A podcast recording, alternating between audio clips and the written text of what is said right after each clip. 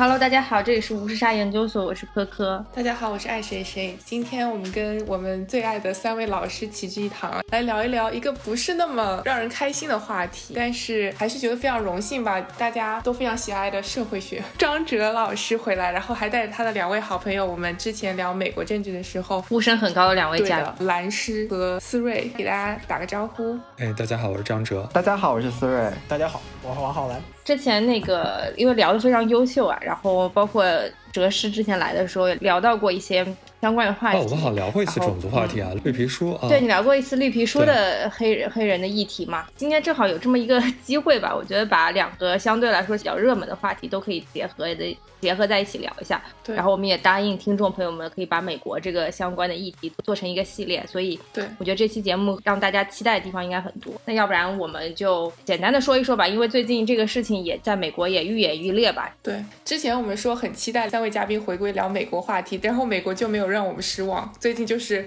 各种事情 频频各种话题。对，然后今天我们就是要来聊了让大家都非常揪心的 Black Lives Matter 这个运动。就一开始的时候是就是二月份的时候在。在 Georgia 有 Amon Aubrey，他跑步的时候被一对白人父子枪杀了。他们之前控诉的时候是说这个黑人有在那个社区盗窃的嫌疑，但是五月份的时候流出了一个视频，其实他只是在那里跑步，然后那对白人父子呢是有预谋的在那里截住了他，然后把他枪杀。这个视频流出以后呢，网上有一系列的黑人的运动。到五月底的时候呢，发生了两件事情，呃，可能有一件事情在纽约比较轰动嘛，就是说在呃 Central Park 里有一个白人女子在遛狗。啊，他叫 Amy Cooper，然后同时呢，有一个黑人男士在同一个区域里观鸟，那块就是 Rumble，它是一个很多植物的比较适合观鸟的地方。平时 Central Park 的规定就是说，狗是你必须要牵着狗绳的。然后当时那个 Amy 呢，她就是她的狗是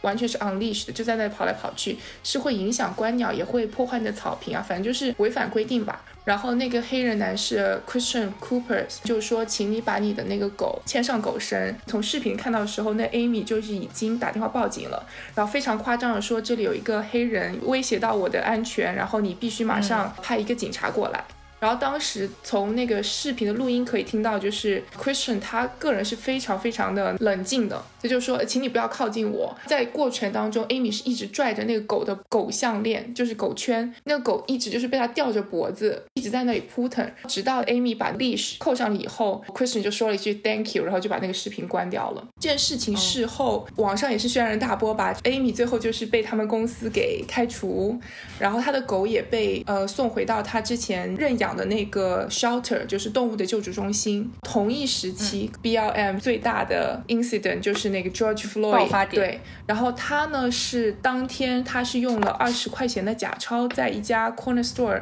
呃买了烟，当时两个店员就出来就说希望能够把那个烟要回来，然后可能就没有成功，然后他们就回了那店里打电话报了警。首先来的两个警察呢是跟他对峙了一段时间以后，就从 Floyd 的车里把他给拽了出来，拽到了另外一个角落。然后在那里有有几个镜头我们看不到，但最后出现的镜头就是他已经倒在了地上。然后后来来的那个警察 Derek 就把他的膝盖压在他的脖子上，长达可能有七八分钟吧，他一直都是在用各种方式说哦，I can't breathe, I'm not gonna move, I can't breathe。他就是说他不会反抗，但是那个警察 Derek 从头到尾都没有把他的膝盖提起来。然后最后 George Floyd 死掉了。然后其实，在现场的人也当时也就是说，你看他都完全没有呼吸了，为什么你还要这样做？这个视频的流传在网上以后，大家就觉得到了忍无可忍的地步吧。基本上这是几件就是五月份比较重要的事情。原因我们可以请等下三位专家来给我们解释，说这件事情为什么会在这个点爆发。对，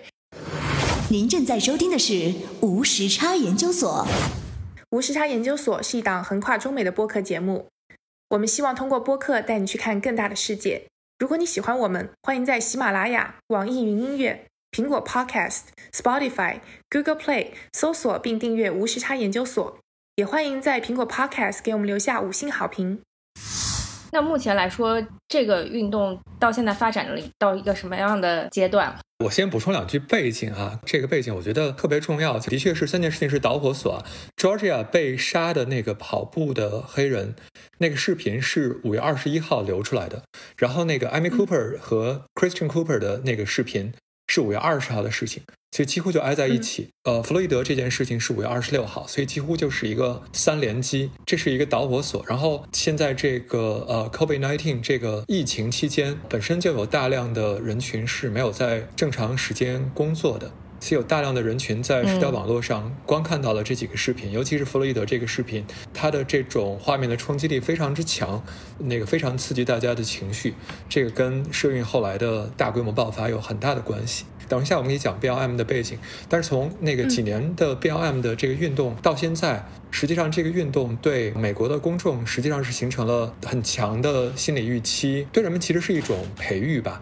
那个包括在一些社区都有 BLM 的分布，这些分布在后来的各种游行的组织和这种动员也发挥了很重要的作用。然后不能够忽视的是，除了这几个视频的本身的这种戏剧性冲突性之外，大家本来就在讨论疫情期间非裔还有拉丁裔有大量的人是在从事这种必须性的这种。服务业当中来工作，低收入的这种服务业，加上他们本来的这种社会经济地位之低，那个生活环境比较拥挤，他们本来就在疫情当中受到了比人口比例更高的这种影响，尤其是非裔，他们的感染人数和死亡率都比其他的美国人要高，他们本来就有这种巨大的不满情绪。再加上一六年特朗普时代以来的这种政治光谱上的越来越极化，一系列的这种种族冲突，包括二零一七年这个夏洛斯维尔有那个白人至上这种游行，就是这种导火索式的事件和这种中远期的这种背景，我觉得就就纠结在一起，实际上就是给了这个运动巨大爆发，形成了一个特别重大的这种社会运动，都是分不开的。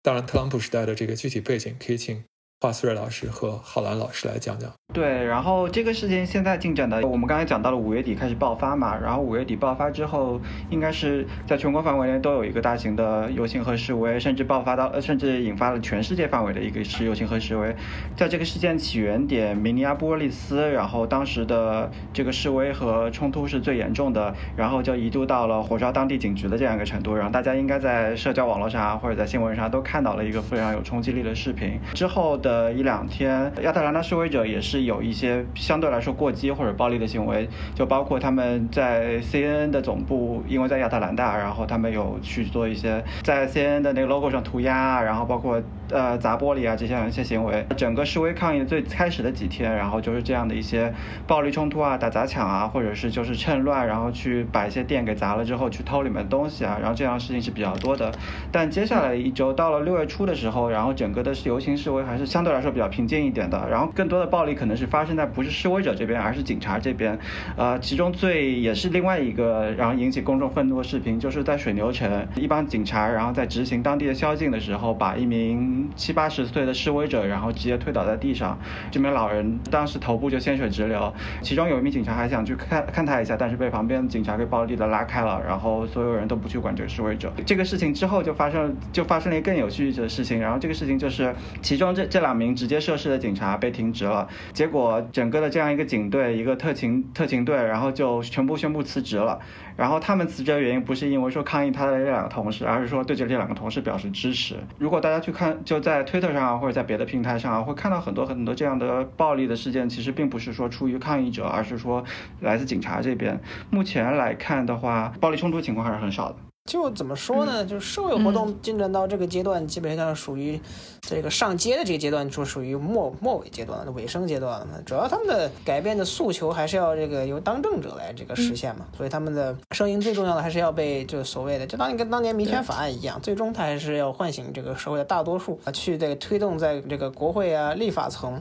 和这个总统在行政层或者是法院的在执行这些国会的这些利用的法律。也就是说，现在的话，我们看到的话，就是整体怎么说呢？为了响应美国这个社会的整体的这个这种趋势嘛，国会也开始在这个处理新冠疫情的同时，在提出一些关于这个警察执法的这些规章制度的改革提议。当然，能做的东西显然是很少的，因为这种东西涉及到一些体制事项的问题啊、系统性的问题，还有一些历史遗留问题，这不是一天能解决的。所以，他很多提出的也只是一些非常简单的或者说微小的改革，比如说禁止这个使用这种呃锁喉啊这种的暴力执法的这种做法，对一些这些警察。这个之前的工会对他们的袒护呀，对过往历史的掩盖或者就是保密都要这个进行一些改革嘛。但是他们这种法案在众议院提出，可能会在下周通过。呃，众议院通过法案毕竟是很快的，但主要问题是在面临在这个参议院嘛，参议院看共和党掌控的参议院愿不愿意放行。总体来说来说，两党都有这种意愿，但是具体他这个能实现成什么程度，尤其是看这个总统特朗普签怎么签签不签字，支持什么样的法案，因为他并没有表态嘛，因为他一般来说，呃，现在美国华府政坛的常态是，只有在特朗普点头的同时，这个国会才会通过嘛，所以就如果他不点头的话，国会也会通过也没有用嘛。我想到一个有一件有意思的事情，可能上周还是什么时候，不是布什出来发表了一一点言论嘛，然后对社会来说，大家好像觉得这是一个非常好的消息，呃，相对的，就是稍微有点 violent 的那些抗议也减少了很多。按理说，一个历届总统是其实是不应该公开发表言论的，但是在此刻，我觉得好像民众也也是很愿意能够接受，也希望能够听到一些，特别是 Republican 党内需要一点更正面的声音。不知道蓝老师是怎么看这件事情？这个嘛，就小布什的话，他是一个比较复杂的存在，因为布什家族跟特朗普这四年五年以来积怨甚多嘛。因为想一五年的时候，这个小布什的那个三弟嘛，杰布布什就前福州州长是这个共和党原来的领跑者，但他最后被特朗普击败，然后顺便羞辱了几番。特朗普实际上在初选中对小布什的过往的政绩有着极大的这个质疑和分歧，这个是很明显的。因为最后老布什在这个当然现在已经去世了嘛，就是就一一八年已经去世的老布什，他最后投票直接投给了希拉里。投票之前他没承认嘛，当然这是后来他后来他公开承认。他投给了希拉里，然后小布什的话跟他的夫人就没有那么直接，就是他们最后就写了他老婆的名字。他们的矛盾一开始就存在，因为他们代表的是这种两种不同的方向，或者是共和党内的不同势力。当然，这个现在来说，特朗普作为这个当权者是这个毫无疑问是共和党内的最大的声音。但是呢，就是始终就是共和党内还是存在一定的势力，或者叫所谓的温和派共和党人。大家现在对过去总统这个发言的这个渴望呢，主要是因为现在领导力的缺失嘛。我们就看到特朗普上任以来三年做了三年。年太平天子，呃，整体问题还还不大，也没遇到什么危机。但是到真正因为到真正到了这种，比如说新冠疫情，到现在这种种族骚乱、社会社会动荡的时候，就体现出了缺乏执政经验、缺乏领导力的问题嘛。所以人们就希望能够在过去有过这种经验、有过能够团结美国人民的这种人存在，有什么总前总统嘛，一般来说德高望重的人来发表这些声音。呃，小布什现在是唯一一个共和党在世的前任总统，因为另外一位总统老布什刚刚去世了，在一八年的时候，所以他是唯一的前总统啊。那么他来说，首先《纽约时报》也报道了，他不会支持，这大概率是不会支持，肯定是肯定不会支持特朗普的连任的。当然，他会不会公开表示，这是另一回说呃，因为他还有一些这个家族后人在共和党内，那未来可能要有政治的考量。当然了，他的发言对于这种暴力的意志到底起到了多大作用呢？这很难说，可能是因为这个社会运动已经进入到了这个较为平缓的周期，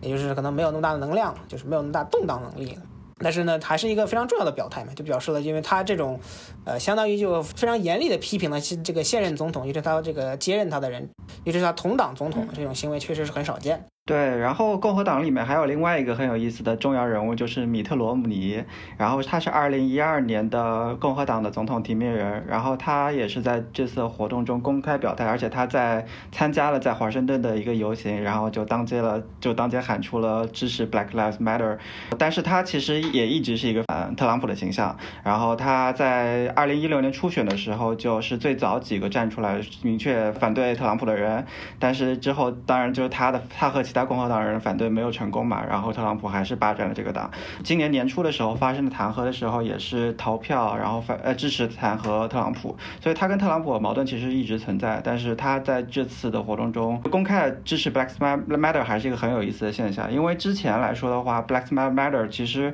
还是一个相对来说比较有非常有争议或者比较极端化的一个口号吧。然后但是现在来看的话，就是最呃主流的民众，然后都已经呃都对这。这个口号或者对这个议题，然后表示了自己的支持，然后大家也看到了有很多大公司啊，像亚马逊啊，然后像微软啊，像谷歌啊，然后这些大公司，然后也都纷纷对这个口号表示支持，然后或者是在社交媒体上把自己的 logo 然后换成了一个黑色头像，然后表示支持。这就是最大的一个现象是，这几年美国社会就是这些。呃，暴力执法和这个 Black Lives Matter，或者怎中文怎么怎么怎么正正确的翻译呢？就是黑人的命也是命。现在是官方翻译是这样的，这个新闻联播好像是这样翻的。对，这个翻译就有很多种，就翻译有很多种，比如贬低的就是那个那个我们就不说了。黑命贵有两个我觉得特别好的翻译，就一个是。呃澎湃在用的，然后叫嗯黑黑命攸攸关，对对这个很好，我也觉得。这个还挺哦好。然后另外一个是黑人同命，然后这两个口号其实是还相对来说要比黑命贵这个贬低性的口号，然后更传达出来这个核心的意思。啊、就怎么说呢？就是对这个争议活动，这个活动的发源开启大概有现在是大概七八年的时间。就美国民众整体对他的评价是一个很两极分化，或者说就是自即就即使是民主党人对他的支持率也是一个存在一定的这种顾虑的。但是我们看到现在这个社会运动之后，这些民调，比如说出台了近些时间，比如说啊，应该是 Ugov 做的民调，或者是呃皮尤他们也做，应该也前段时间也做过。就是对于整整体来说，美国民呃美国社会可能是大概到百分之六七六七十左右都是对这个黑人命也是命的这种活动的支持，就是比如起码是认可嘛，就认可到了这个警察在执法过程中确实存在这个就种族和肤色的不同的这种对待差异。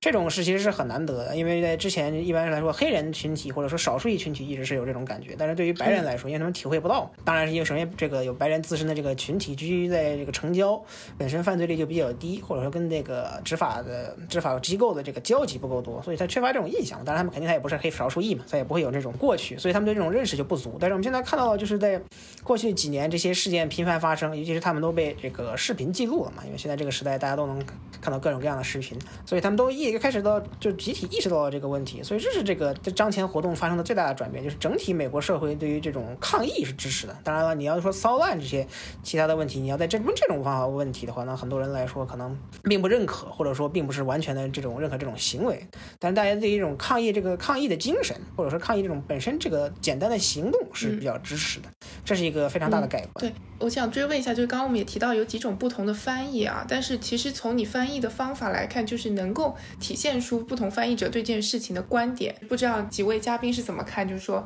如何评价这几个不同的翻译的方法，或者是怎么理解？其实从英文的理解方面，就是说 Black Lives Matters，然后就有人提出 All Life Matter，这是一个值得争论的点吗？其实他们的重点是在强调说 Black Life Matter。还是说他们其实强调的是 matter，就是说黑人的命也是命，并不是说只有黑人的命才是命。我觉得这是一个也挺有趣的现象。我觉得这个翻译可能存在一个中文语境下的读者跟美国社会的这样的一种语境的一种隔阂。中文语境之下，对美国社会之下这种种族主义。对人们整体的社会心理的影响，实际上是不能够很好理解的。不但有人提出来 “All Lives Matter”，还有人提出来过很多其他的口号，比如像在这个呃亚裔在受到不公正呃对待的时候，也有人喊过这个 “Asian Lives Matter”，还有有人警察被那个犯罪分子枪杀之后，警察有有说过 “Blue Lives Matter”，是吧？他们的制服的颜色，那个呃，这都是有人提出来过。就是说我们在字面意义上或者说理论上理解的。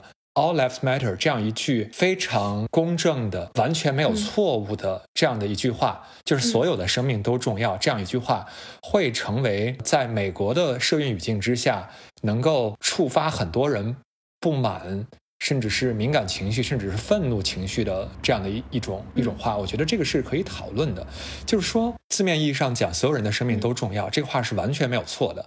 但是。人们喊出来这句社运口号的背景是在这种大的政治结构的框架底下，在美国的这种社会经济的不平等的现实之下，受侮辱、受损害的，然后在这种警察的暴力之下受伤害最严重的是黑人群体。正是由于几次这样被人用视频或者是音频记录下来的这样的警察暴力对待黑人，导致黑人死亡这样的事件之后来发起的这样一场运动，喊出的是 Black Lives Matter，是黑人的命也是命。那所以他的这个背景就是说，在此之前，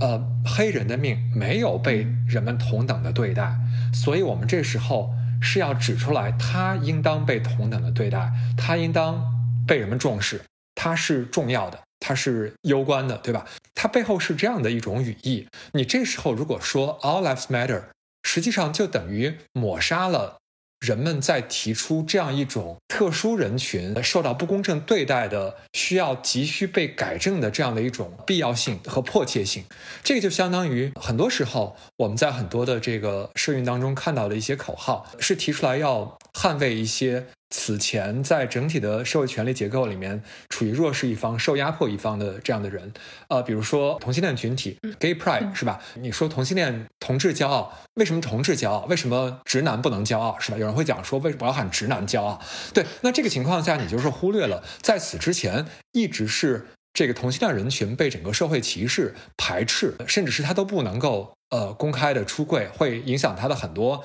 生活和工作的情况。那这时候他来喊出来“同志骄傲”，是为了捍卫这样一种之前受损害的这种尊严，觉得他是有必要的。那你这时候你如果说直男骄傲，那就等于说所有人都骄傲。所有人都骄傲，就等于说所有人都没什么好骄傲。那实际上是一种保守的、维持现有的权力结构的这样一种态度。你仔细想一想，就是有很多这种情况可以类比。为什么喊女权？呃，为什么不喊人权？那是因为女权在之前很多地方被损害了，所以我们这时候要社运的时候要喊女权。而且，Black Lives Matter 这个口号我觉得很好，就是说它作为一个社运的口号，就是简洁有力、吸引眼球。并且它有争议性，有争议性实际上是有助于它传播的。我觉得在整个的这从一二年开始的这样一系列运动当中，这个口号是非常是非常有利的。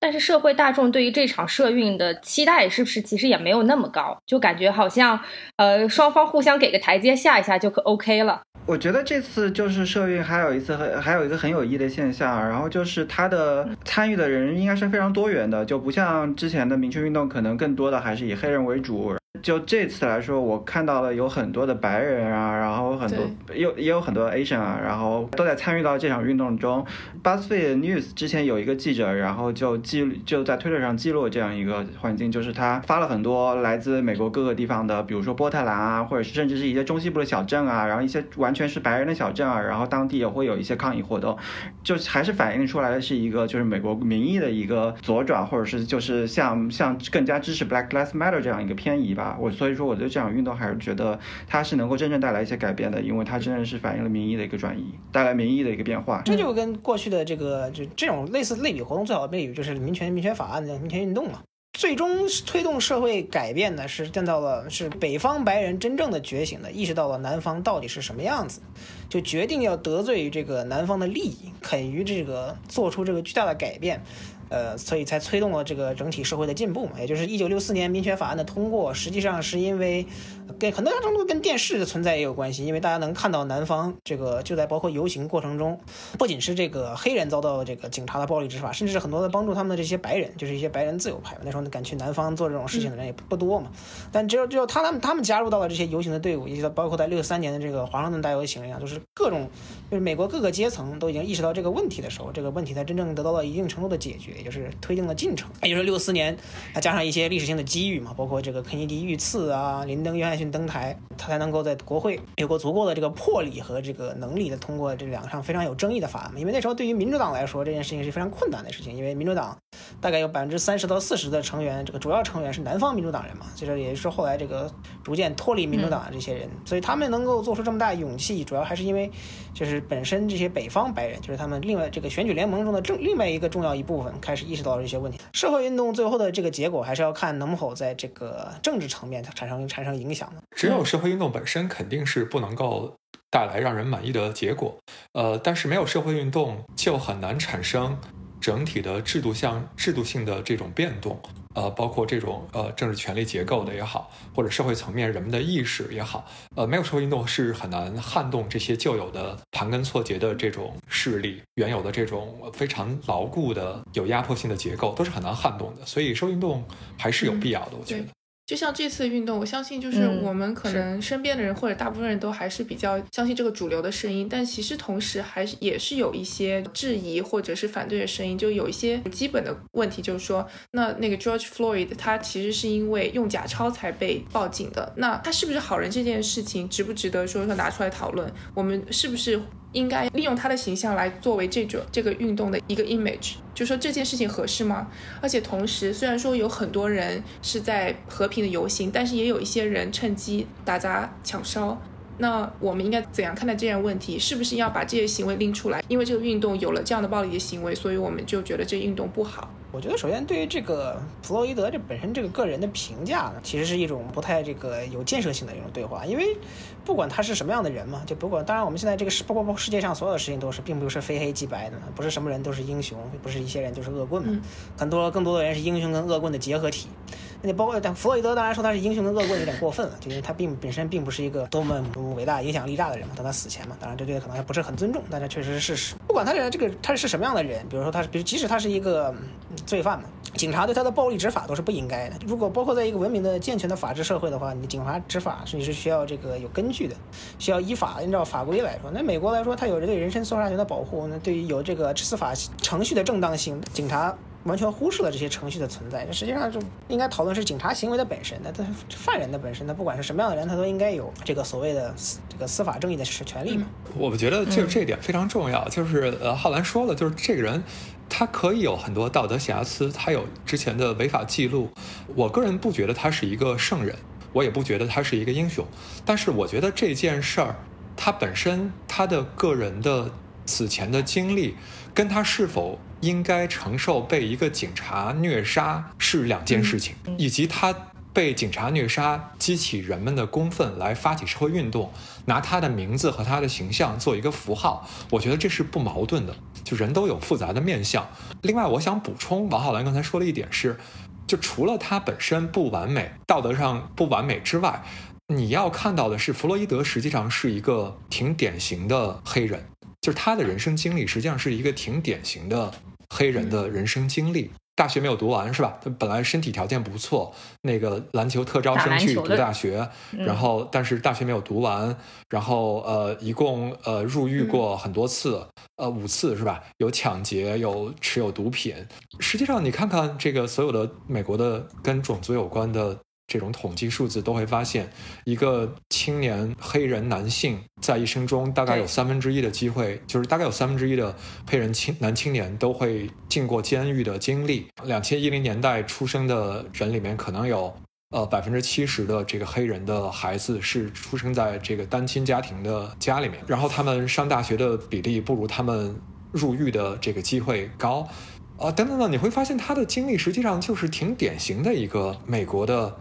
黑人男性的这种经历，那再加上他最后被虐杀，然后同时被围观群众拿手机拍下来放到网上，激起人们激愤，我觉得是非常顺理成章的事情。你不能拿他之前的这种问题来否定人们这种不满的情绪的正当性。对，其实这样讨论，就受害者到底是不是好人，是不是一个完美的人，之前就已经有过很多次了。然后比较典型的一次就是二零一四年的时候，密苏里州的一个黑人青年叫呃麦克布朗布朗，然后他当时也是被枪杀了之后，引发了一国大规模的抗议跟骚乱嘛。然后当时纽约时报就在报道这个事情的时候，然后用了这样一个词叫 No Angel，就是说这个人就不是一个天使，然后是一个就不是什么好人或者是个问题青年。然后当时就已经引发了一波就大规模的批评。然后说，就是你们你们这么说是什么意思？然后你们这么说是不是觉得他他不是个好人，所以他就该死了嘛？然后对刚才哲师，然后浩兰都已经讲到了，就那不管他是不是一个好人，哪怕他真的是犯下了重罪，他应该是有一个公正的审核，就是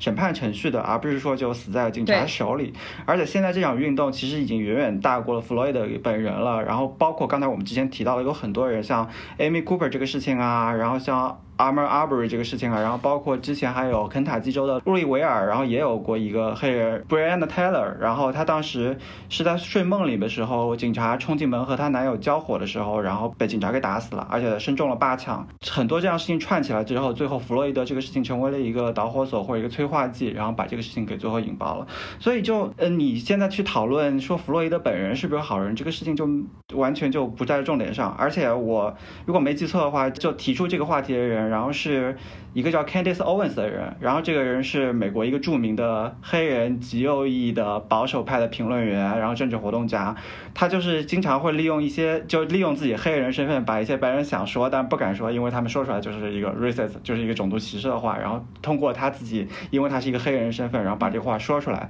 就他说出这个话的重点，其实有的时候并不一定是跟你讨论问题，而是说就把这个回水搅浑，然后转移大家转移大家注意力，然后去讨论另外一个问题了，而不是去讨论如何去真正做到 Black Lives Matter，如何去解决这个警察系统出现这个系统性的歧视的问题了。所以就这个到底是不是好人这种题这个问题，我觉得是就完全就搞错了重点。嗯，我想接着刚才说的那个打砸抢烧的这个话题，我想聊几句。这肯定是很多人就觉得争议性很强的一个问题啊，就是说在社会运动当中，这种暴力的边界在哪里？比如说，我们一般人都会就会很鲜明的来反对这种人身伤害。就是说，你在这个社会运动当中，如果说一群人对另一群人进行人身伤害，比如说这个呃夏洛斯维尔当中，这个有一个白人至上主义者开车直接就冲进了示威的这个人群里面，然后还撞死了一个人，是吧？那这种情况肯定是呃反对的。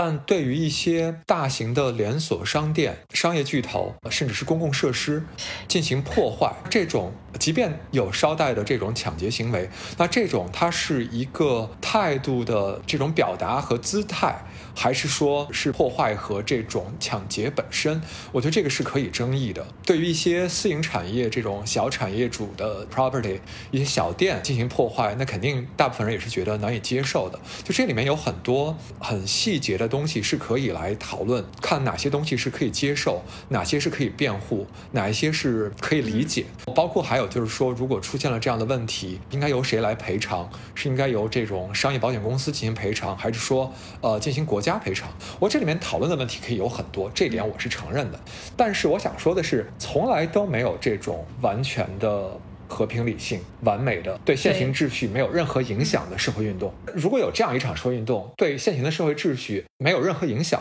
那我想它的本身的社运主题的影响力可能也几乎就是零。很多人也都讨论过，就是说你讨论这种打砸抢烧，首先它有多严重，是否由于这种媒体报道。社交媒体的这种传播都集中在那些暴力的行径上，而忽略了其他一些和平理性表达的一些东西，有没有这种可能？第二就是说，打砸抢烧是不是本身的目的？你们如果真的有有机会参加社运，去跟着人群走一走，我我我之前是有有过这种经历的，你会知道，这在这种人大规模的人群聚集当中，绝大部分人都不是抱着。我要来搞点破坏，我要来搞点抢劫，这种心态来的。但即便如此，嗯，这种情绪在一些意想不到的事情的这个激发之下，就会很容易爆发，然后难以控制。这个是在所有的大型社运里面都非常难以避免的。社运本身就有这些问题。至少这次的社运，我们集中来讨论的这次的社运，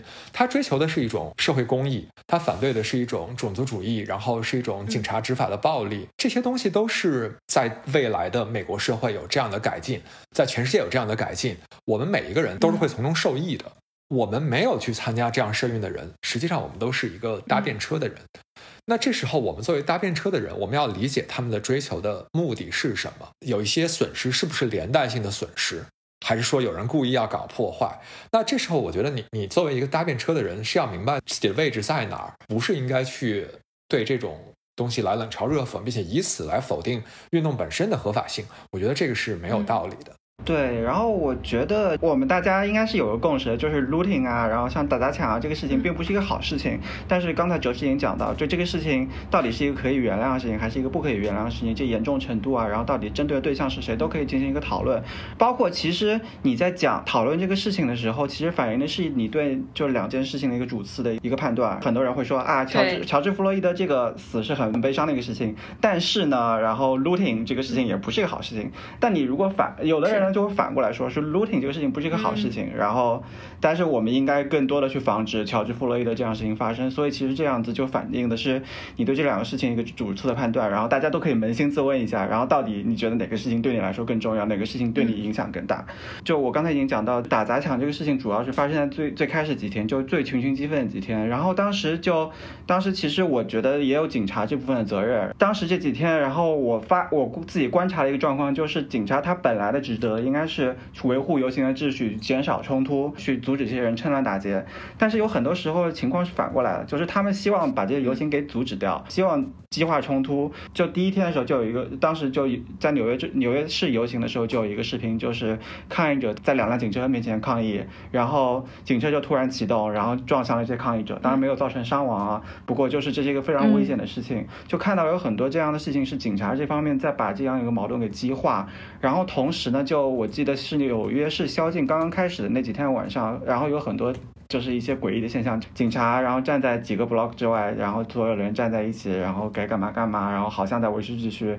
然后几个 block 之外就有人在打砸抢、在抢劫、在破坏商店，然后但是警察并没有过去去维阻止这些人，而是说他们还是站在原地。我觉得警察也在应该在他们当中承担一部分责任吧。对。我还听了一个更夸张的说法，就是说他们可能是看了就是纽约市在职的有多少警察，然后那几天轮岗的有哪些，然后算出来有一部分人就一直没有真正的就是做警察的职责，然后他们就怀疑他们可能是混在了那些游行的里面，故意去煽动那些情绪。但我也不知道这件事情是不是真的。数据是有显示，好像百分之七十多的警察都是 Trump 的支持者，我不知道是出于什么样的心态吧，但是有一些网上是有一些这样的言论。呃，这个就是历史上就是一直是这样的，因为传统上来说，就是这个打击犯罪、社会秩序、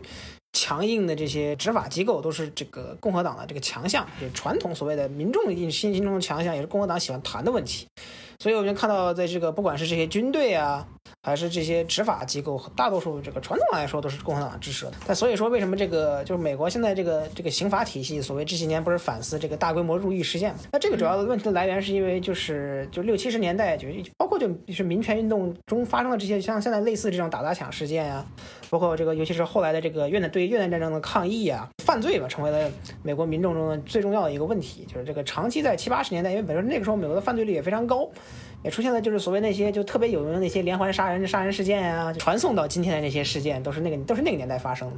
所以就导致了整个社会对于这个犯罪的这种反响是非常大的，所以就出现了这种严这个严刑峻法，就是所谓的法律和秩序这种口号，就是特朗普现在经常使用的这种口号嘛。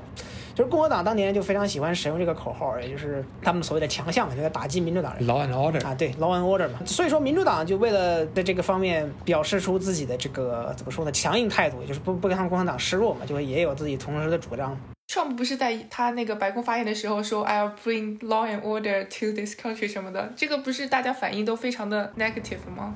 那怎么说呢？因为这个话语就是尼克松非常经典的一个口号嘛，就是六八年，就是一九六八年美国总统大选嘛。那时候，因为越战越战泥潭，这个林登·约翰逊就现任总统，呃，选择退选嘛，就没有再进行他的第二任嘛。然后那一年又发生了马丁·路德·金遇刺事件。然后后来这个替代约翰逊的一个主要这个民主党候选人就是罗伯特·肯尼迪嘛，就是肯尼迪的三弟，他也遇刺，就导致了。然后当年就是民主党的这个因为内部的分裂，在芝加哥党代会发达到了巅峰，出现了这个知知名的骚乱事件，打了也是这种就非常非常可怕的一年。就这样，一九六八年本身就是一个全球特别动荡的一年嘛。有有一本书叫做《一九六八年的 Year That Rocked the World》嘛，就是震荡世界的一年。尼克松就是当时是作为挑战者嘛，因为他是是在，所以说他在卷土重来。零六零年。他输掉了大选嘛，在卷土重来，他这是他的一个非常有效的口号。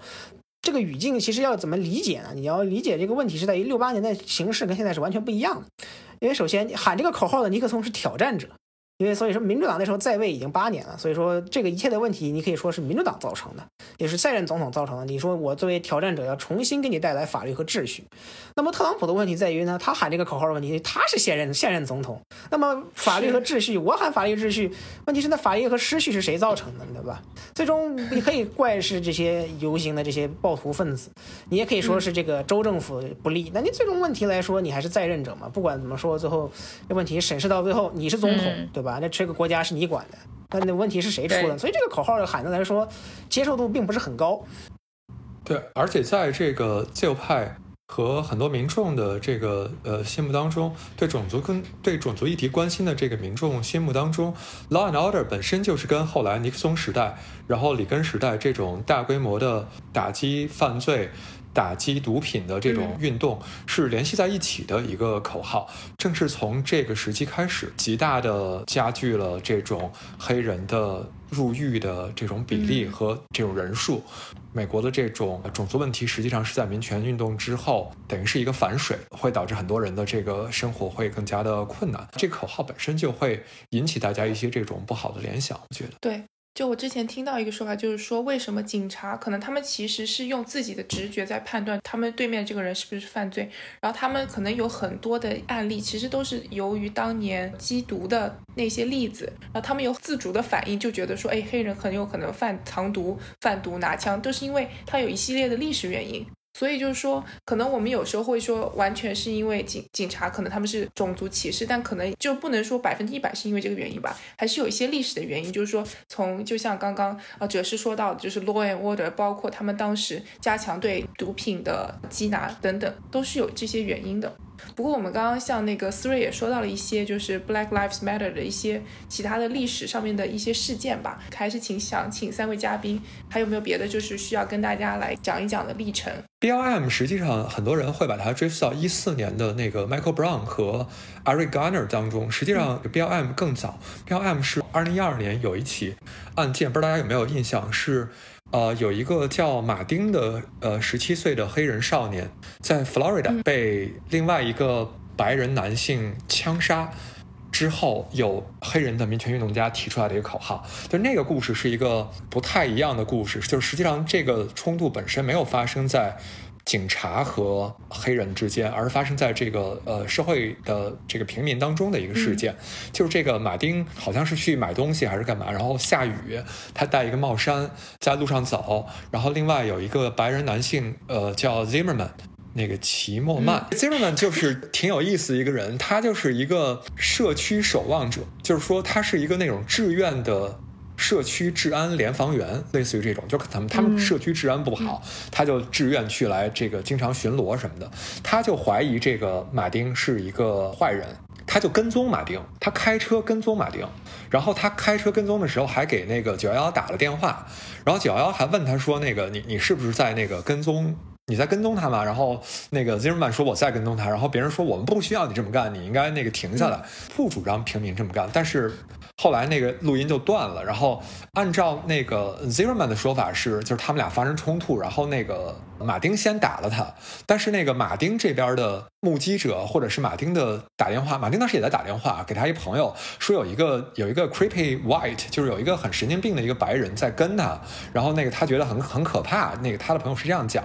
然后就是反正就是两个人发生了冲突，然后这个 Zimmerman 就把他这个打死了，是有这样的一个故事在里面，是一个争议性。很强的一个案件，但最后那个一三年的时候，这个案件是判这个 Zimmerman 无罪，就引起了很多的这种社会运动，然后就有黑人的民权运动家，是三位黑人的女性，我记得是提出来 Black Lives Matter，包括奥巴马当时也进行了很多的讲话，然后就讲说这个这个马丁呃有可能就是我的儿子，就会遇到这样的事情。等等，就是这是一个当时起源是这样的一件事情，然后一四年就紧接着那个。经历了 Michael Brown 刚才提到的这个案件，就是引发了福克森的这种大规模的骚骚乱的一场这个事件，是警察杀了一个黑人男青年。然后还有那个 Eric Garner，那个是在纽约的一个事件，就是他是无照卖香烟，被警察逮捕过很多次，好像一生当中被抓过几十次，好像是我我印象里。然后他是就是最后被锁喉致死，然后他就喊出来了这句那个我不能呼吸，I can't breathe 这句口号。就是他不是口号，对不起，就是他就喊出来这句话，被当时的呃围观群众拿视频拍下来过。然后这次那个弗洛伊德，呃，用了同样的话 “I can't breathe”，然后那个被人记录下来之后，就让这句话就变得特别的有爆炸性，然后是一个。非常强有力的社运口号就爆发，然后就是我们可以看，就是 BLM 从一二年这个马丁被杀的这个案件之后，是一路上是经历了好几起这样的黑人被杀。哦，刚才这个 Michael Brown 和 Eric Garner 最后警察都没有被起诉，引起了很多不满、很多争议的呃问题。所以就是说，可以看到这个运动是有它的历史渊源的，包括 BLM 在很多地方都形成了自己的这个。在社区里面都有自己的分布，是吧？所以就是这次，呃，他们在 Facebook 上就就很容易那个动员起来，来来进行很多游行示威等等。嗯，就我想补充那个，就是 Eric Garner，他当时就是拍视频的那个路人，其实是他的一个朋友吧，叫什么 Ramsey。然后他在一个月之内，就是他发了那个视频，一个月之内就被呃警察就是逮捕，然后反正前前后后加起来可能有十几二十条诉讼，加起来服刑要一百多年。然后他自己也说，他就说 I'm not a saint，就说他知道自己不是完美的人，他可能做过一些，比如说就是，嗯，卖卖大麻，反正就是那些小小 crime 吧，轻罪，轻罪，对。然后，但是我觉得从这个反应来看，其实当时就是警察他们的那个能力和手段还是很强的，就是他们如果想要来抑制一些他们不喜欢的行为，比如说用视频来拍我。当我在那个执行公务的时候，他们有这样的方法，其实他也是在给普罗大众 send 一个 message，就是这这就是一个信息，就是说你们不要来干涉我们。但我觉得这一次就是因为我觉得现在毕竟跟一四年已经不一样了，现在大家很多人都在拍，我们是完全可以拍的，就是 legally 我们是可以拍，只要是在公共场合的话，我们拍警察执法是完全可以的。对，Michael Brown 是不是那个当时？后来警察是说他们执法的录像没有没拍还是怎么，反正就是没有证据。最后，嗯，对，所以那件事情引发后来引发了这个大规模的美国要求警察佩戴这个随身的摄像头嘛，就是让他们不会那个消失灭迹。当然，这个最后普及也是比较。因为像美国这种高度，这个警察属于高度地方管制的嘛，所以就具体的你没钱的地方呢，也就只能将就一下，有的时候，因为导致它是一种不平均的这种特势。那为什么说这个运动这个越先这个当然这个跟美国这个黑人跟警察长期的警察关系紧张关系有关系嘛？因为警察这种暴力执法显然不是这几年才有的。就包括九十年代的这个 Ronnie King 罗德尼金这件事情，就是非常有名的一件事情，导致了后来的洛杉矶的多天骚乱嘛。这就这是一个典型的，就是当然那个罗德尼金本身他并没有死嘛，但是他就是被暴揍了一顿。但是就这是属于一种就是这个上个时代，那现在感觉很遥远，但实际上就是来说，这是一起连贯性事件嘛。对于黑人来说，这么多年过去了，包括这个即即使像像这个，比如说零九零八年、零九年奥巴马当选，是一个历史性的事件嘛。就是说，很多人来说，有些很多包括一些白人来说，觉得美国的种族历史已经过去了。那实际上，黑奥巴马当选并不是美国种族主义的过去嘛，实际上是一个新的篇章的开始。就是很多这种白人对于这个黑人当选总统，或者说当然不是所有所有白人，就是一部分白人来说，是一件非常值得警惕的事情。也就是为什么说这个种族事件或者说种族黑人群体对这是这个美国社会的失望或者说不满，集体在这个奥巴马中执政中期开始爆发，也是有这个关系的。啊，就怎么说时代的背景，就是包括奥巴马为什么是就因为奥巴马本身这个作为非裔嘛，做第一位非裔总统，在这里面的这个起到的各种并不是单一的作用，它既有它积极的方面，也有它这个刺激这个美国最黑暗的一面，重新这个重燃怒火的一个非历史性的这个历史性偶然嘛，或者说就是啊非他的个人意志能够转移的事件。嗯，还有一个重要一个就是说这个这些事件嘛，当然就是美国各大社会团体，尤其是这个最有名的就是 NBA 嘛，因为你我们都知道 NBA 实际上是这个美国所有体育联盟里面。主要是黑人为主，但是当然这是第一点，这是最重要的一点。二是他们这个个人球员的声音再来说是最大的。你比如说像美国最流行的这些，比如说这个橄榄球、NFL 这些，它主要是他的个人球员的力量是比较弱的，因为人很多嘛。像 NBA 属于这种完全是这种球星这领导的这种联盟的话，那么个人球星也就是超级巨星的这些话语权是很重要的。也就是，在一四年的时候，我们就出现了，包括当时的，比如说就是那个 Eric Garner 发现时候，就是詹姆斯嘛，他们那时候在热火。就是科比他们都都都穿了那个衣服嘛，就是 I can breathe 嘛，就我不能呼吸。就这件事情已经过去很多年了，就大家觉得可能会有社会有变化了，但是现在二零年了，大概是六年后还是没有任何的变化嘛。当然现在我们就扯这个就牵扯到了弗洛伊德身上，因为弗洛伊德本身一个比较有趣的故事呢，是他和那个不因为可能呃，当然这这这比较懂 NBA 历史的，就是他的一个特别好的好友是那个斯蒂芬杰克逊嘛，就是杰克船长，就是原来马刺的一名球星，后来带个大家最有名的是零八那个零七年勇士黑八的那位成员之一。啊，当然最重要、最出名的其实是因为他作为武圣，因为他当年在奥本山宫、奥本山宫殿斗殴事件那一记走勾拳，呃，那那个暴暴打观众啊，这是最出名的一点，所以他得名在中国观中国观众里面得名武圣，就是他跟他长得特别像嘛，就您您如果仔细看吧，照片他们俩跟双胞胎一样，所以他们俩从小就认识，也就是非常关系非常好。他死了之后，杰克逊不就是也就是跑到摸那个明尼苏达到处活动嘛？那现在 NBA 不是在讨论复赛的问题嘛？就他们也在，就是很多有些球员前段时间，昨两天就刚昨天嘛，在开会。就是讨论这个奥兰多复赛，他们准备在迪士尼那个做个封闭空间复复赛的事情嘛。就是他们有的人就表示不愿意复赛，说是这个就欧文带头嘛，就是说我们要这个现在社会发生了这么大的这个事件，我们应该这个再继续参加抗议，不应该就现在回去这个比赛嘛。当然这就是说明了，就是美国整个美国各种各样的一些事件，还是有这些明星组织的推动嘛。就是 NBA 属于这种典型嘛。当然还就是这更重要就是社会争议更大，就是 N F N F L 之前那个橄榄球联盟的那个下跪事件嘛，这也是这个又。重新被燃重燃的话题，整体来说就是一系列事件，导致了这种黑人群体就对这个社会非常现状非常失望。还有最重要一点就是特朗普上台以后的这个。当然，你不管你怎么看嘛，就是你对特朗普可能有各种各样的看法。你可以认为他是种族主义者，但你可以不认为他是种族主义者，这得看你怎么定义这个问题。这就这里不谈，不谈他本人的问题。但你就看到整个社会，就是他的存在，就客观上鼓舞了这种情绪的出现。也就是这个，比如说大家零一七年，哲师刚才也提到，一七年非常非常非常不有名，或者是非常臭名昭著的那件事件，就是这个夏洛兹事件嘛，叫夏洛蒂嘛，就是 Charlottesville，就是给一些白人至上主义者一种信号，就导致了现在美国社会的这个社会矛盾出现了一些激化。也就是这个属于点在了这个火药堆要不要顺便花思睿老师和郝兰老师聊一聊对选情的影响？就现在来看的话，拜登这方面还是有占很大优势的。然后从目前的一个平均的选，就从民调来说的话，然后拜登对特朗普的优势是在于是在百分之七左右，就是一个百分之五十比百分之四十二的领先的程度。大家可能说啊，就二零一六年的时候民调不准啊，然后二零一六年的时候希拉里也领先很多啊，但是有个很大的差别嘛，就是现在可以看到，就是很多的一个所谓的 double hater，既讨厌拜登又讨厌 Trump 的人，然后他们。最终可能更偏向于选拜登这样一个事情，然后在二零一六年的时候并不是特别常见，然后很多的既讨厌希拉里又讨厌特朗普的人，然后可能最后投了特朗普。民调上来看的话，可以看到现在拜登的支持率在百分之五十了嘛，然后但是当初当初希拉里支持率。虽然也可能同样领先一个大幅领先，然后但是希拉里的支持率可能是在百分之四十二左右，然后有很多选民都是这些没有做出决定或者说不愿意表态的选民，然后很多这些人呢最后投给了特朗普，但是这样的选民在今年是变得少了，所以说整个选情来说，我来看还是对拜登有有有利的，但是因为现在二零二零年是一个不同的年份，然后每个月都有不同都都有大事发生，所以现在还距离大选还有五个月，我们也不知道会发生什么。这怎么来说呢？就是说选情的变化来说，整。体来说并不是特别巨大嘛，当然话话这个华老师刚才也说到，就是拜登现在是处于一个比较稳固的领先优势嘛，大概在全国民调中领先是百分之八左右。疫情爆发五月底来看的话，对拜登来说是比较，实际上来说是有一定增长的，因为大概这个百分之八是包括了这个上个月有一部分的，呃，就上个月的这个主要是疫情的这些期期间的一些民调，包括这个就弗洛伊德事件发生之后的话，特朗普的民调实际上是更加落后了，就比五月底到六月初这几周的民调，如果光取这几个州的民调的话，它平均落后幅幅度大概是百百分之十左右。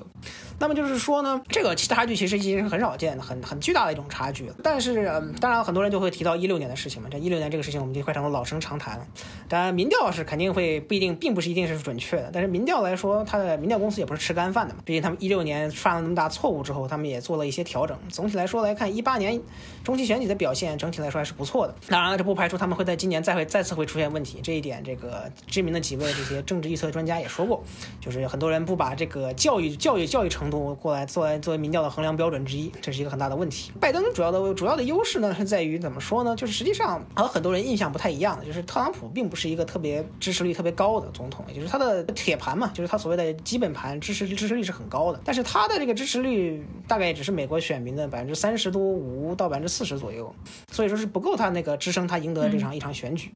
他在一六年之所以能爆，那主要原因是因为大概有那么几点嘛，就是华老师刚才说到的，就是希拉里在民调中的领先，他主要是徘徊在百分之四十四、百分之四十五、百分之四十六这种区间，就是他特朗普可能那时候才百分之三十八、百分之三十七，就是他的他本身就是有很多。对他比较怀疑的共和党人，在民调中不愿意表达他的支持，但最后这帮人就是在最后，因为一些选举日之前的一些变化嘛，比如说这个科米当年联联邦调查局局长的那封公开信，就相当于重启了他的邮件门丑闻嘛，就是实际上终止了终止了这个特朗普的丑闻丑闻周新闻周期，这一个主要的这个最后的摆动摆动因素。所以这些没有决定的选民最后大幅倒向了特朗普。那么在这一回呢，我们看到的民调呢？首先，一个很大的区别是，拜登在全国民调中的领先优势是非常稳定的。也就是说，不管说从大概是从去年夏天开始，拜登平均领先特朗普是百分之四到百分之百分之四最小，百分之十最高嘛。这个趋势一直没有改变，这跟一六年这个波动非幅度非常大的是非常有很大区别。二就是华老师刚才也说到，就是拜登非常接近于百分之五十这个区间，甚至是超过百分之五十，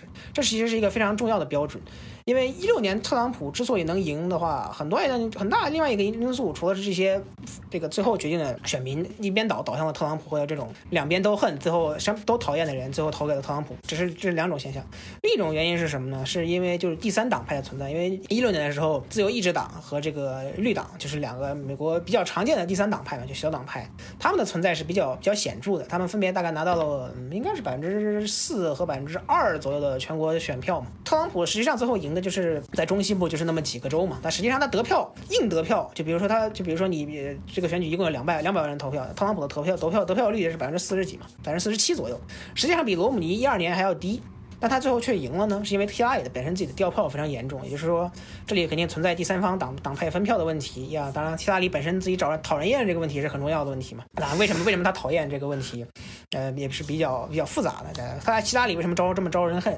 呃，主要原因有两三个，应该是本身个人缺乏魅力，因为他本身他是一个非常严重的精英精英做派。啊、当然，这种东西你说他到底是不是应该怪他，或者说是不是因为他的一种过于苛刻的要求，这这是一个非常主观的问题。但是为什么他确，但他客观存在？二是因为他作为女性，这对于很多人来说，嗯，怎么说呢？很多男性中西部男性还是很难接受的一个问题。当然，你要问人家，人家会不会回答这么回答你这个问题？那显然不会这么回答，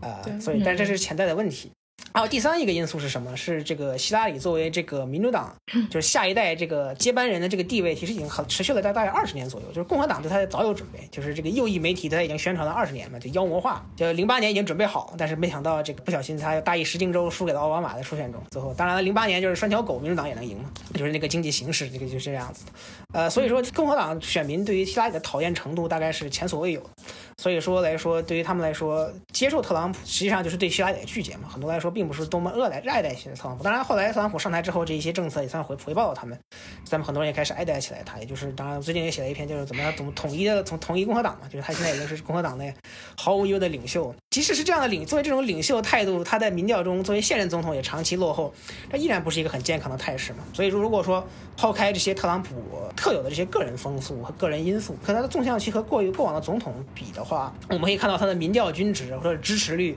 还有他在民调中的落后幅态态势呢，还有这个美国当前的经济形势啊、政治形势啊，都指向了像是一九八零年卡特的处境啊，一九九二年老布什的处境。当然，那最后他们都什么结果呢？都是输掉了选举。所以说，如果这么对比是这样的，但是由于美国政治现在跟一九八零年和一九九二年有很大的差别，所以我们也不能下一些定论。所以说，当然来说，就刚才之前也提到了，就是特朗普在这种大危机之前缺乏的领导力，对于来说是目前新闻周期的注焦点嘛，也就是他不利的方向。呃，民调中比较有对他对特朗普比较有利的是什么？是对他他民众对他经处理经济的这个信心依然很高。就很多人认为，就是这个美国现在经济出现衰退嘛，主要是因为新冠疫情的原因，就本身他们并不怪责特朗普。当然，呃，经济的处理能力到底好，这个跟总统有多大关系？这是一个长期以来存在的争论。但是民众不这么想嘛？民众就是说，有经济好的话，当然就就得给给公给总统功劳；经济不好就怪总统嘛。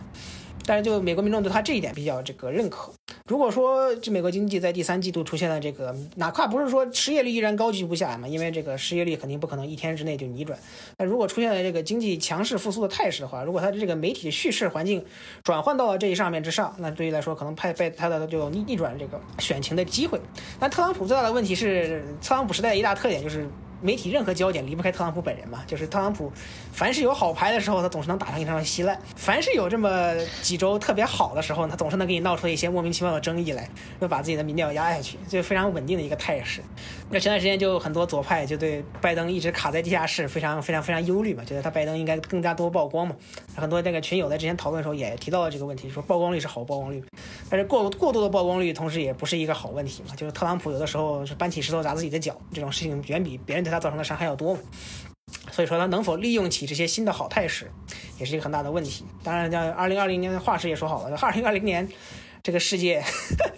呃，是在坐过山车嘛，所以五个月之前你也不会想到，现在美国是这个境界，现在世界是这个境界。然后选举日还有，毕竟还有五个月之后，而两个党的党代会还没有发生，中间还有很多各种各样的问题没有发生。呃，或者说本来应该有的，比如说十月惊喜啊，还没有出现，所以现在就给这个下定论肯定是不合适的。但是即使这样，那你也不能不能因为说我落后了一次翻一六年翻盘了，我就一定会再次发生。这这统计学上也不是这么想的，呃，是事实也不是这样的。就包括在战争也是，就是说以少胜多永远是最被人传颂的经典。对吧？也是被人记住最多的。那绝大多数时间都是谁人多谁赢。对，毕竟大多数这种碾压式的战役没人写，就记忆比较好。所以说，在这个在这个态势的话，你处于落后，永远不会不是一个很好的态势嘛。所以他要做很多事情来扭转。本身他这个特朗普最近的行为也解释了他们的这种心态嘛。就是在私下的民调中，他们也就不光是这些我们看到这些公开民调，就是媒体报道也说到，他们在私下民调，他们的处境也非常不乐观，尤其是在这些关键的摇摆州啊，像密歇根啊。宾夕法尼亚呀，或者说威斯康星啊，包括这些佛罗里达这些城、这些州，它的表现都非常不好，尤其是它在这个老年人群体中的表现非常差。当然了，这个为什么这种问题的造成，其实是非常复杂的原因。当然，很大一个原因就是因为共和党对于重启经济的痴迷嘛，就是很多包括这个德州的副州长不是前段时间喊出了老年人可以先这个牺牲一下自己，让我们经美国经济保持伟大复兴嘛。这话这老年人听起来当然不好听。那个两位老师上一期节目里讲的这个言论还言犹在耳，说这个美国的选情最关键决决定的就是最后一周到底发生了一样什么事情。不过，就是但是可以看出来，特朗普对于这次社运的多次的表态都是比较强硬的。然后这个到底是怎么样一个想法和打法呢？然后是让人觉得很迷思，到底他在打怎么样一个算盘？我觉得最主要的还是一个，就是刚才浩然也提到的，就是他并不是一个说，呃，希望站在中间，然后讨好绝大多数选民，而是一个更加注重于自己基本盘，然后和自己的基本盘有一个相互控制或者相互反应的这样一个，都不能算策略吧？我觉得就是一个他的直觉，因为他我觉得他没有任何策略，也不是在下什么四 D 象棋，他就是这样有一个直觉，说啊，我觉得怎么做，然后能够激起我选民的热情，然后这样子可能就对我更好。但是问题也是刚才讲到。他的基本盘就是这样的，百分之三十五、百分之四十的美国的种族主义者。然后你想要扩大，你靠这部分人是不可能赢的。所以说，对，所以说这样策略并不一定能够真正的帮助他去赢，呃，赢得选举。所以现在就是有一个，呃，现在看到有很多报道在讲说，特朗普的团队里面有两种声音。然后第一种声音就是刚才提到这种去讨好他基本盘，然后另外一种就更希望他说去做一些发出一些团结的声音啊，怎么怎么样啊。但是问题就是他是一个不可控。制的人他自己有他自己的一套想法，或者就有的他一套直觉，他更多就凭自己直觉，而不是说根据真人的策略，然后根据听自己的助手说怎么样对选举好，我就怎么来。他并不是这样一个人。对，就是经典的提法嘛，Let Trump be Trump 嘛，就是说特朗普一六年胜选就是靠他自己做好自己的本分嘛。啊，当然这个做法具体能有多大成效是一个很大的差别，因为选举它每个每四年的动态或者说大环境都是不一样的。在任总统去竞选连任，跟两个竞争者。竞竞争开放席位，它的动态是完全不一样的，所以特朗普这种做法能够取得多大的成效，是一个很大的问题。当然了，特朗普本身这个情节怎么说呢？他是有那种典型的老男人，就是阿尔法男的这个典型情节。他对这种媒体对他的叙事非常敏感，这个跟我们的另外东方一位普大帝其实挺像的。要不然他们俩怎么怎么那么喜欢对方呢？就是对自己的媒体形象非常痴迷。因为特朗普最近的这些强硬的这些话题嘛，张一是他的本能，因为他就是因为一个人的世界观很多。时候是在这个青少年时代形成的嘛？因为特朗普这种世界观就跟七十年代就里根的这个尼克松呢，或者说里根后来时代的论调其实很像嘛，就是一种非常老古董式的提法。呃，有一些人，民国美国民众人民众肯定是怀念这种，但他本身又很喜欢用这种叙事方式，所以即使是很多人劝他不要用这么用的话，还是会这么喜欢这么用。包括他这个上上上上周一嘛，有一个非常有名的这个事件，就是当时就是骚乱开这个这个社会这个动荡抗议导致的这个华盛顿不是出现了骚乱嘛？特朗普在那周的周五一度被这个特勤局送到了白宫的地下室，就是那个特别安全的地方，就媒体给他报了出来。一般这种是美国社会出现这种。不安的时候，总统都应该在椭圆椭圆那个办公室做做讲话嘛，就是团结美国民众，然后给美国民众一种稳定人心啊，提供领导力的这种机会。对于特朗普来说，坐在椭圆办公室发表讲话是一件非常尴尬的事情，就是特别效果特别不好。就是如果你们有印象的话，就是可以去搜一搜，就是特朗普一共上任以来在椭圆办公室发过发表过两次讲话，呃，一次比一次效果差。就是上一次，上一次应该是那个关于这个新冠疫情的，就是这个它里面一个讲话，这种政策本来应该就是写好了，特别专业的那种，就是不应该出现问题的嘛，就是这这种讲话，因为这是美国总统最好的一个舞台，但他就讲话讲完就是错误百出，中间很多政策细节也不对，就导致了白宫。新闻办发新闻办公室在他发表完讲讲话之后，一天连着发了三四次的这个更正他这个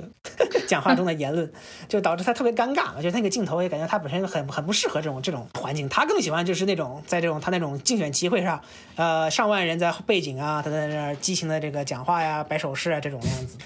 就是这是他最喜欢的、最喜欢的这种方式，但对于大家说，美国总统显然不应不能这样，就是在新冠疫情期间，呃，理论来说你不是不应该有这种大型的竞选机会嘛？当然，他这个机遇要恢复，所以就这个这种形象对他来说，对他来说非常糟糕嘛。就他对媒体这个叙事非常不满，于是他上那个星期一就跑出来在玫瑰花园发表了一个特别特别有名的，就是强硬的讲话，就是态度强硬，说我们要这个迅速粉碎这些。这些不安不良分子对于我们社会的威胁呀，然后就要求我们这个就使用一些非常典型的种族主义话，这个所谓的狗哨话语嘛，就是让我们的这个放出恶狗去这个追这些歹徒，这是典型的当年就是当年就把南方民主党人这些种族主义者全讲了一些问题嘛，讲了一些话话语，就这些话就是大家觉得非常诡异，非常奇怪。然后不仅最搞笑的是呢，什么他结束之后，我要说我要去一个特别特别特殊的地方去表达我的敬意，在大家当时就一脸懵逼，说你要干嘛？然后就他就，然后他们就把那个，就这这件事非常争议的一件事情。嘛，就这两天也是持续发酵，就是他们把用那个这个催泪瓦斯啊，还有胡椒水啊，把那个在白宫面前示示威的那群人赶走，他去摆 pose 拍照，特朗普给特朗普开道，对，摆 pose 去那个去华盛顿特别有名的一个那个教堂，就是拍照嘛，因为那教堂前段前两天被这个涂鸦了嘛，当然没有打到教堂，毕竟没法打到打砸抢嘛，所以他去那儿拿起了他的圣经。当然了，特朗普这个本人根据很多人的说法，他是不读书的，所以他至于看不看过圣经 那是另一回事儿。他就摆了个拍。然后就非常非常非常诡异的画面，就大家就是，呃，主要是为了体现出他的强人形象，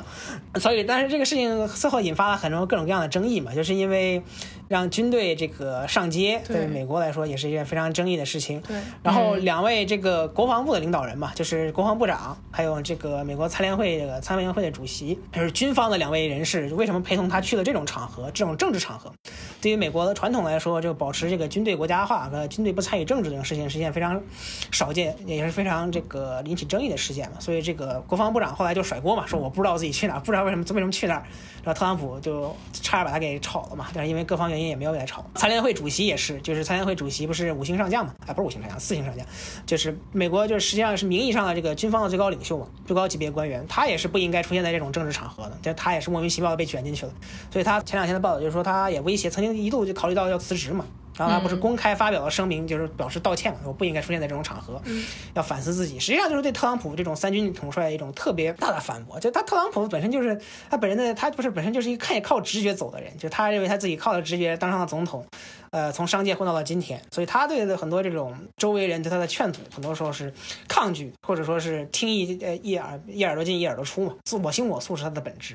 所以你说他很多时候举动到底是多么大的这个下，是不是在下一盘大棋？很多时候就是他的本性。当然，很多时候是有效果的，很多时候也是没有效果的，这是一个所谓的真性情。我我我就想说，那个参联会主席当时特别呃，还穿着那个应该是迷彩服对吧？穿着那个对军装去的，然后。我觉得特朗普是很享受这种，呃，受军队高层拥戴的这种形象出现。他非常喜欢这个表彰自己和军队的这种良好关系，然后以彰显自己的这种雄性的领袖气质，对吧？呃，阿尔法男的这种气质。在事后，参联会主席表示这个不应该参与这样的行动，然后给领袖给特朗普来摆拍。做配合之后，特朗普实际上是非常愤怒的。就是刚才浩然说的，我也想起来，就是特朗普好像他这些年一直从当选到现在第二次参选，他一直没能摆脱一个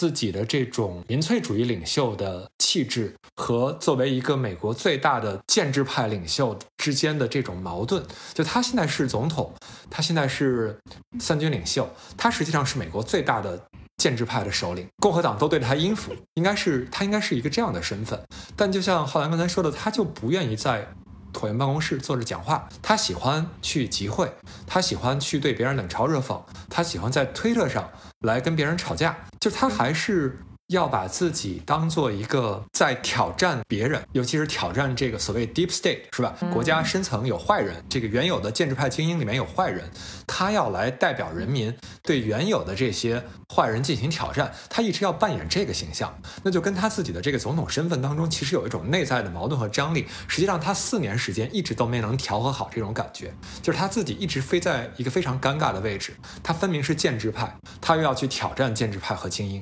我觉得这是一。个特别诡异的现象，对他就是特朗普，就是本身摆脱不了自己这个所谓的反建制派风格嘛，就是他就一直是标章自己是不守常规的这种候选人。但是毕竟来说，作为总统，他毕竟他作为这个自由所谓自由世界领袖嘛，所谓就是泽哲也说到最大建制派中的最大建制派。那建制派这个词语其实是一个非常弹性的词语，因为建制这个只要指的是当权者。就是谁是当权者，在美国这种两党政党制松散的情况下，这个，呃，政党频繁换届，然后总统是有硬性硬性任期的情况下来说，是变化非常多的一种词语。就是谁是总统，谁就是当权派嘛，就谁是建制派。那所以特朗普就自然而然是在建制派，但他本身本人是不想当这种建制派的。当然，他掌握了共产党的机器，这一点是毫无疑问的。作为总统这个这个这个位置的能力也是没有也是没有问题的。但是他在本身的风格上，还是就是希望自己像当年就一五年参选一样，就。对抗全世界，就是我一个人消灭了对方所有全世界的人，所以天下无敌嘛。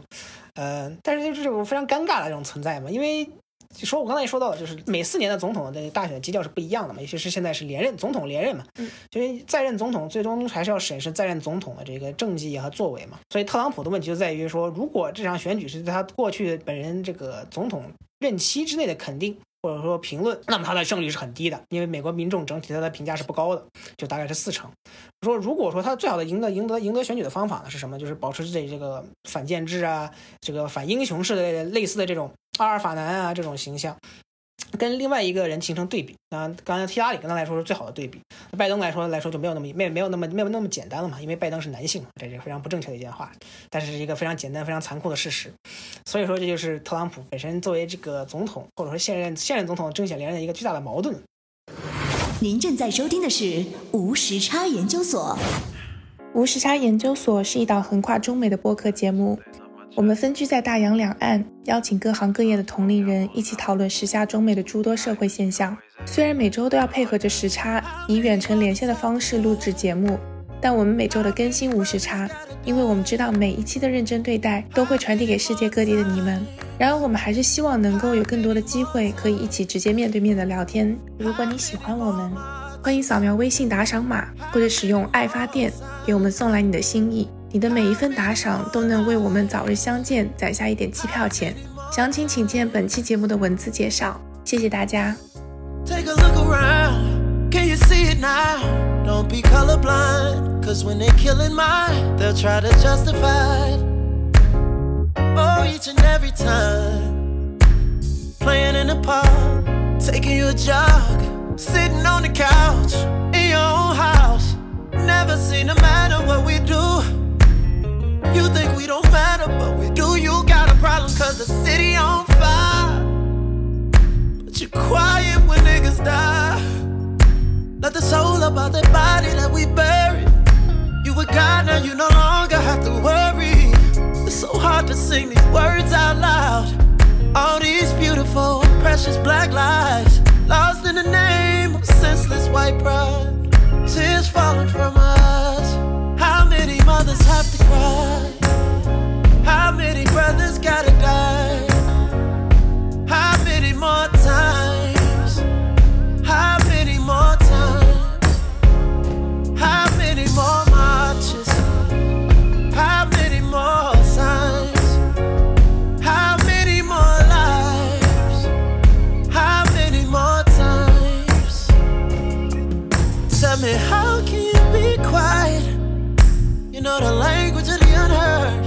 Is a riot. All we ever see from you is violence. You know you ain't no better if you silent. You talking about the city on fire. Where your rage when my people die. We ain't slaves, let my people fly. Now it's time, watch my people rise. How many mothers have to cry? How many brothers gotta die?